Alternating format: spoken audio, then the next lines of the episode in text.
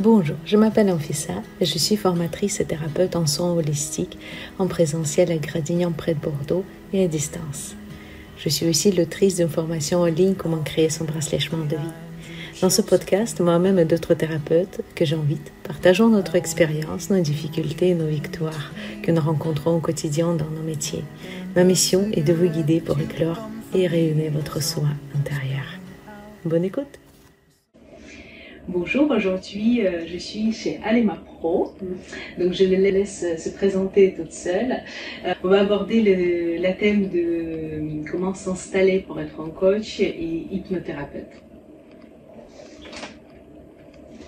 Bonjour, je me présente Alima Pro, j'ai 38 ans, j'ai fait une formation en coaching en 2020 et je suis également certifiée en PNL et en hypnose.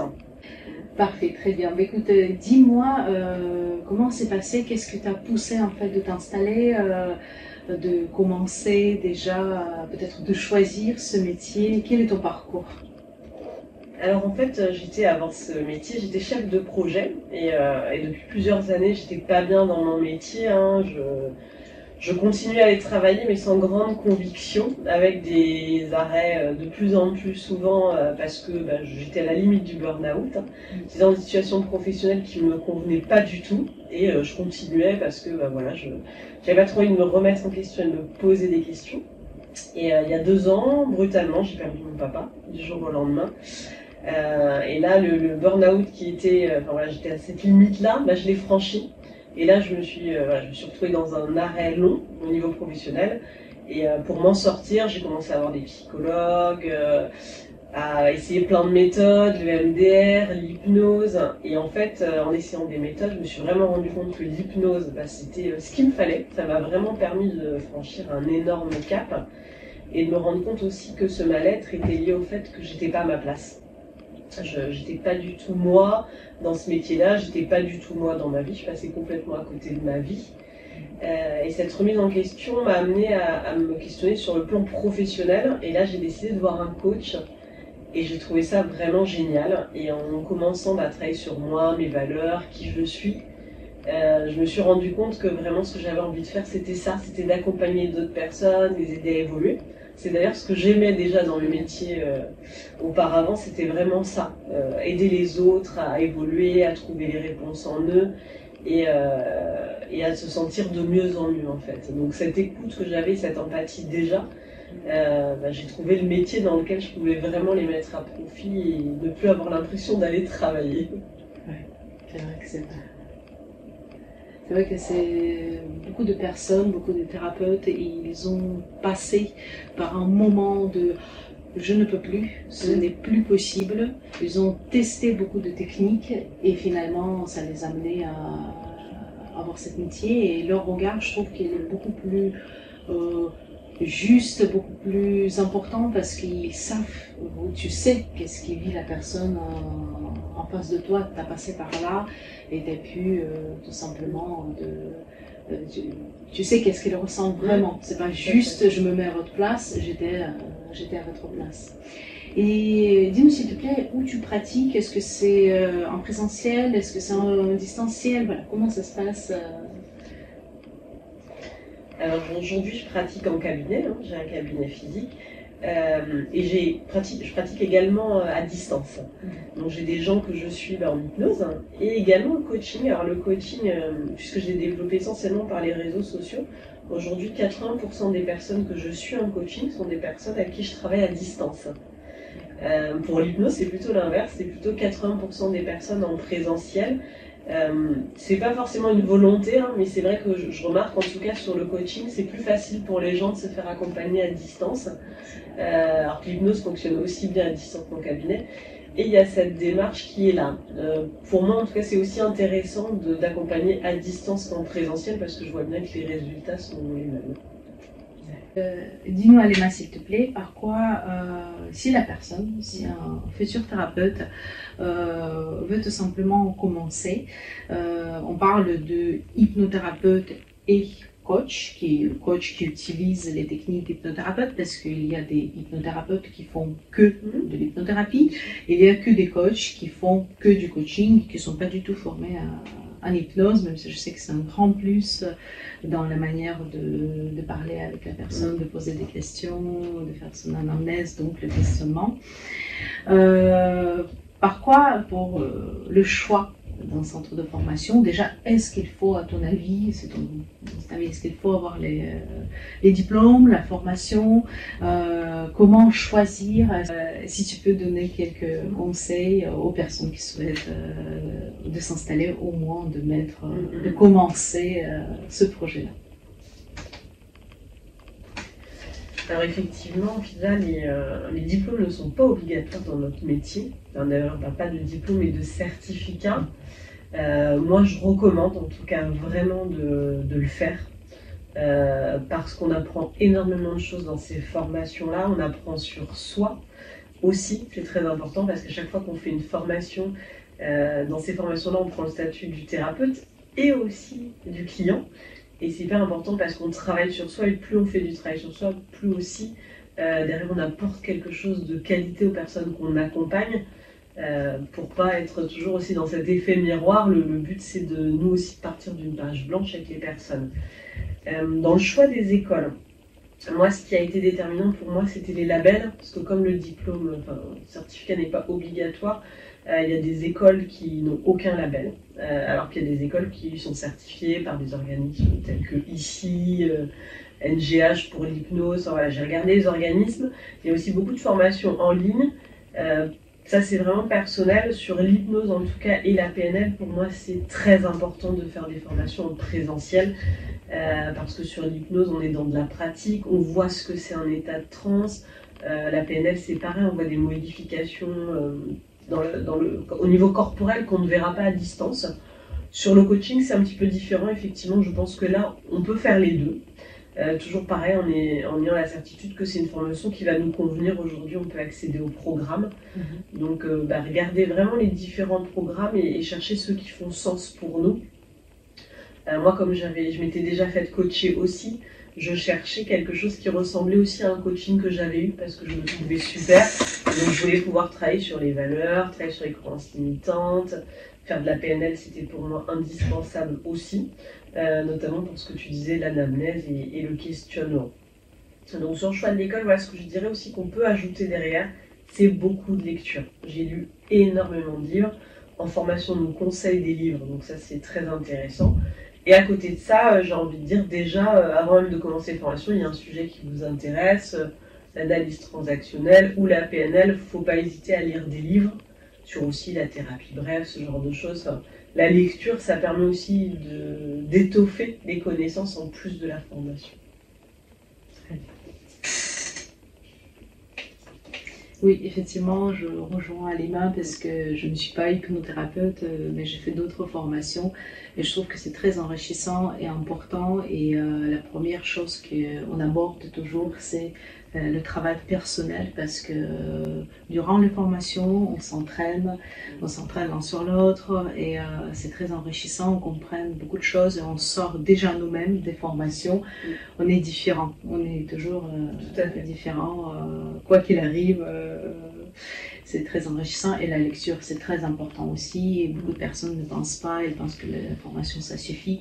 Mais on n'arrête jamais de se former, on n'arrête jamais de se développer. D'ailleurs, on, voit très vite, autant que client, on ressent très vite est-ce que la personne euh, elle s'intéresse toujours à son métier, ce qu'elle évolue, est-ce qu'elle fait, ou elle est restée comme elle était il y a longtemps. Voilà, tout qui évolue, les études montrent euh, il y a des études euh, qui montrent d'autres choses et qui peuvent être utilisées euh, dans ta pratique. D'accord, très bien.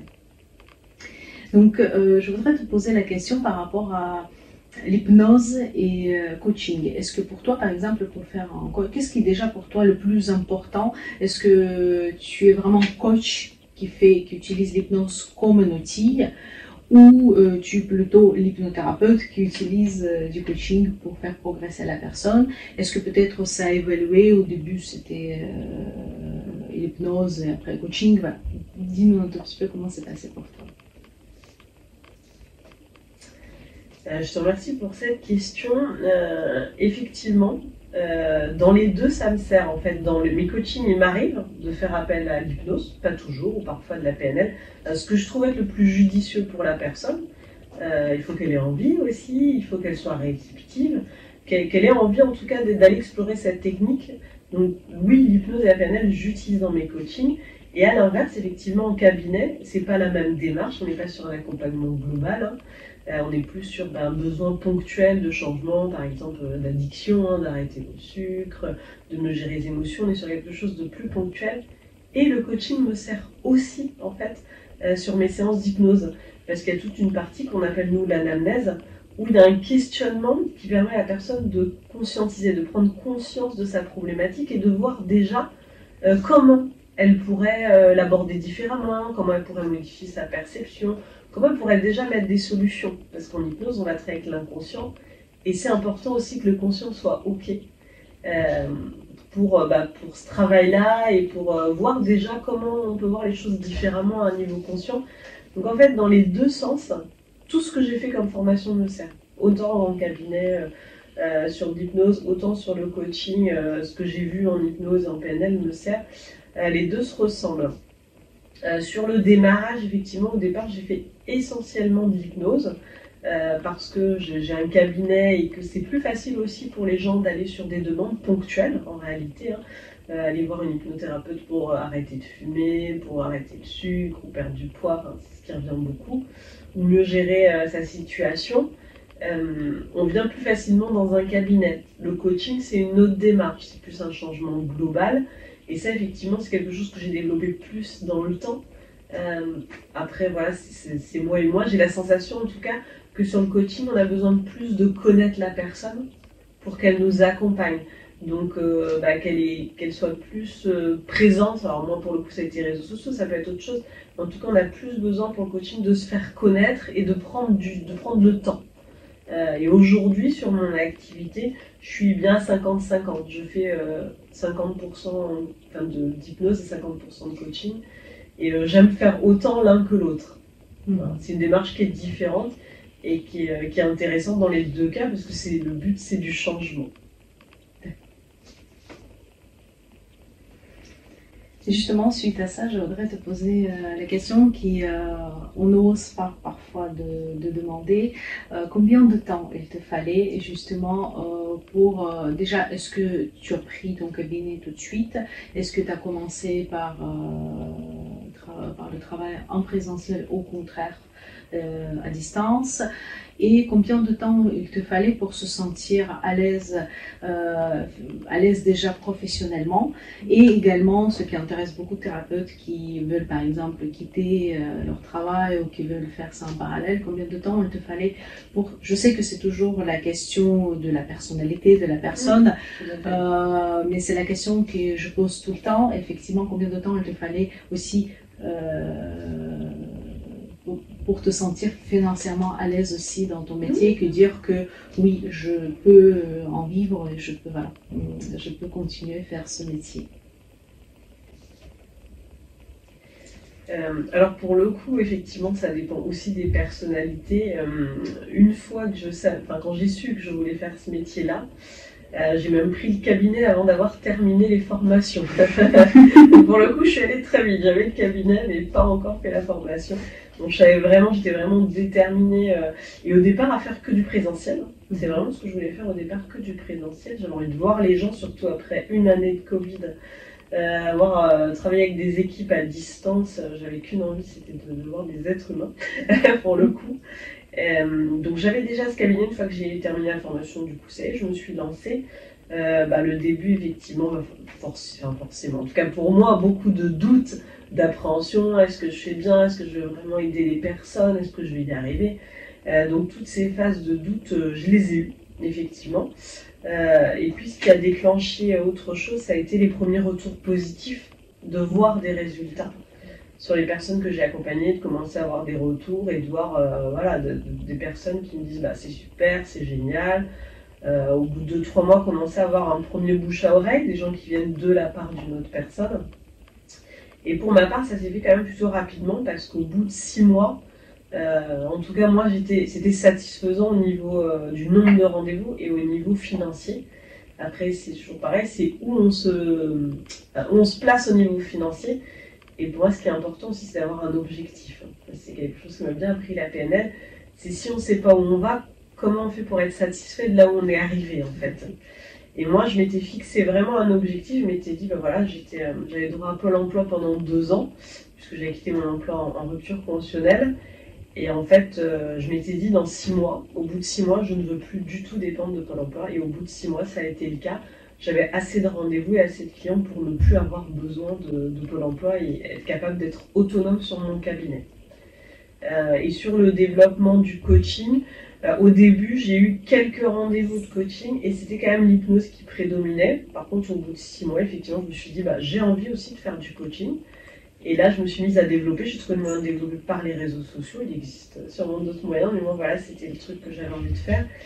Et euh, ce qui me plaît bien là-dedans, c'est que pour le coup, les gens qui viennent sont des personnes qui, sont, qui vibrent comme moi on est aligné sur, euh, sur des choses où on se ressemble, où il y a une histoire commune, où il y a un passé commun parfois.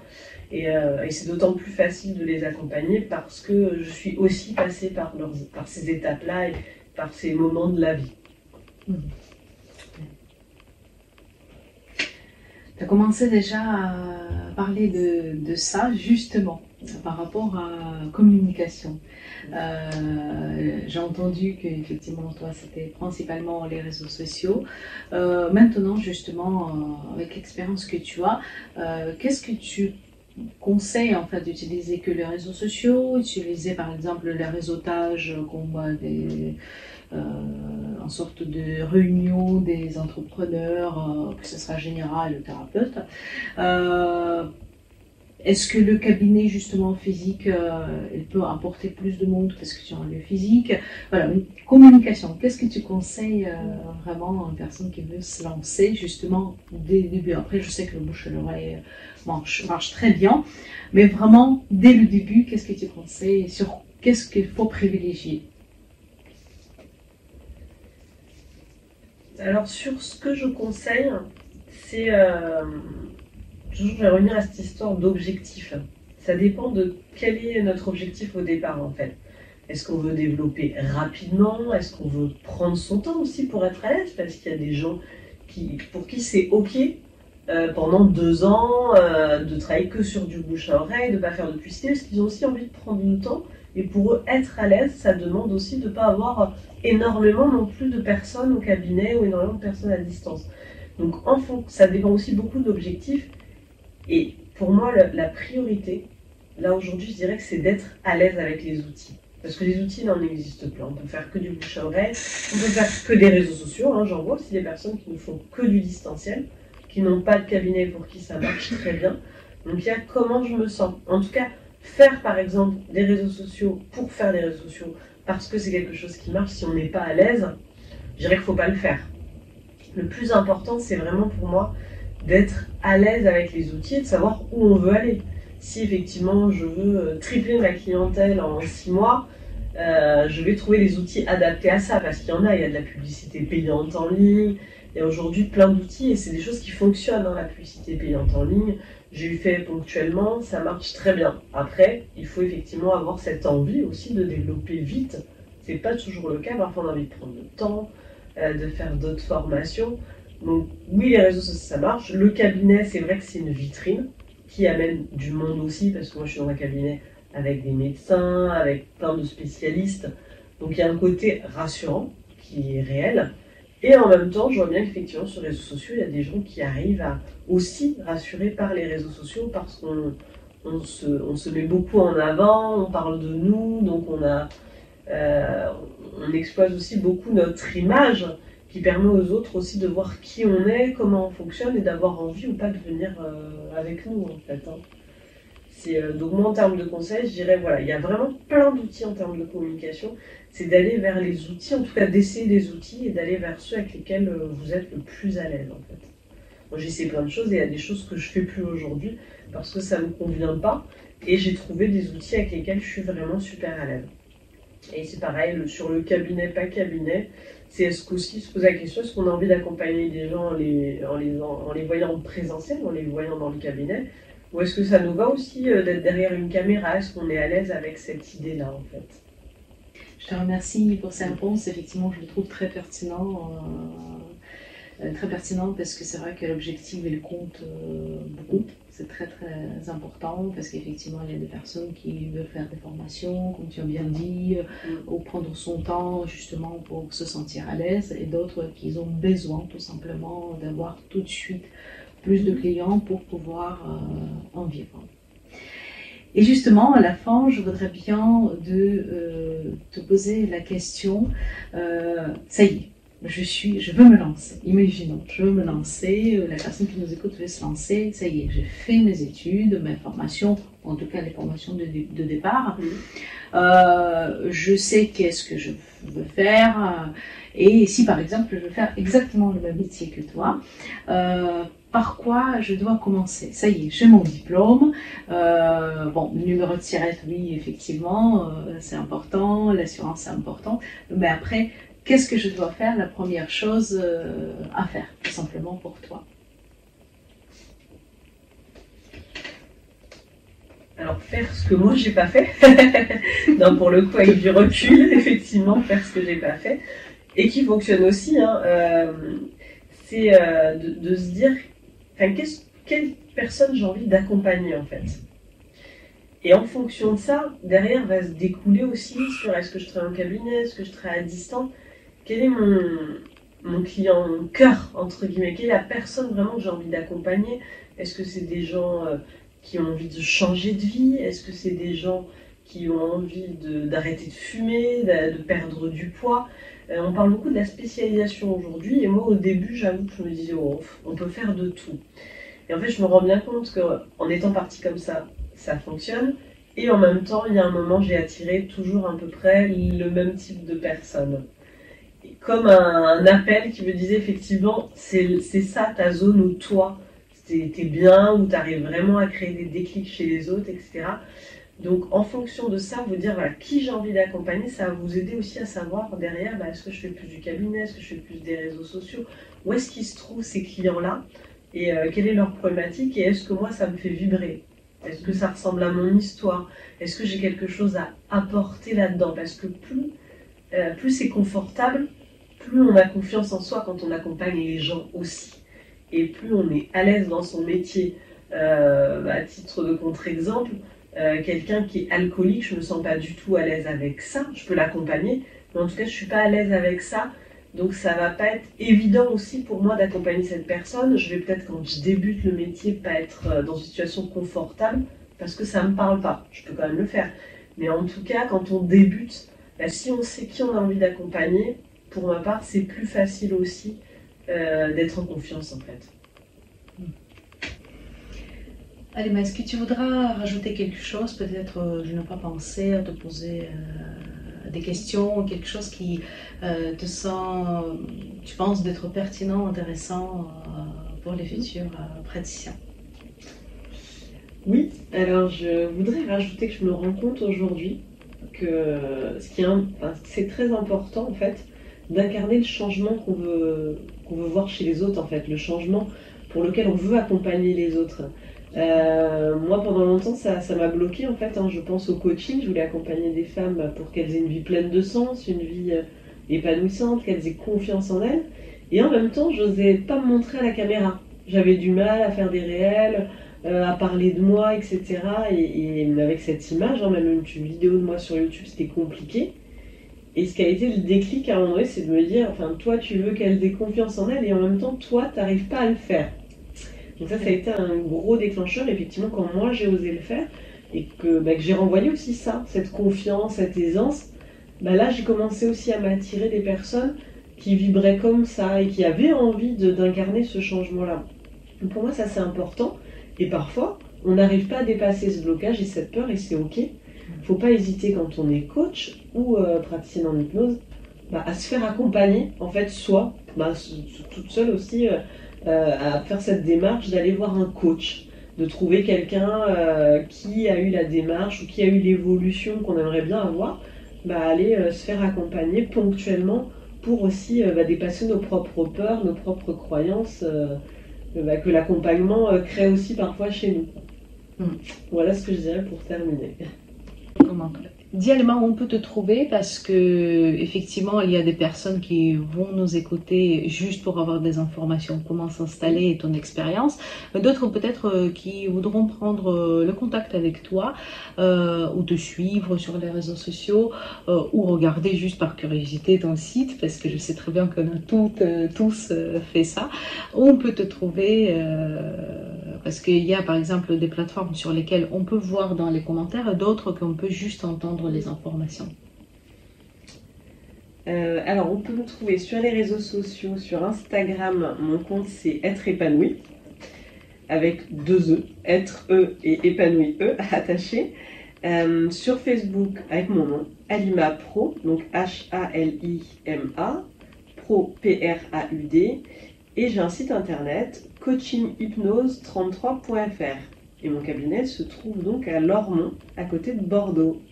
Je voudrais vous remercier pour votre écoute. Euh, si vous avez des questions, vous pouvez toujours me le poser. Vous avez tous mes contacts euh, ou sur mon site. Et si également vous voulez que je pose des questions euh, à un des professionnels que je ne connais pas, n'hésitez pas de me faire des suggestions aussi. je vous souhaite une belle semaine et je vous dis à bientôt. C'était Anfissa, formatrice et thérapeute en soins holistiques, pour vous accompagner dans votre parcours. Je vous embrasse et je vous dis à bientôt.